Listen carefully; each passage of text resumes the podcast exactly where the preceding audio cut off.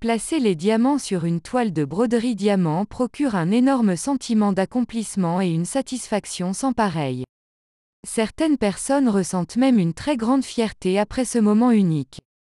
Ce qu'il faut surtout retenir, c'est que les gens ont besoin d'admirer une belle broderie diamant et c'est pour cette raison, parmi tant d'autres qu'il est intéressant d'encadrer une broderie diamant.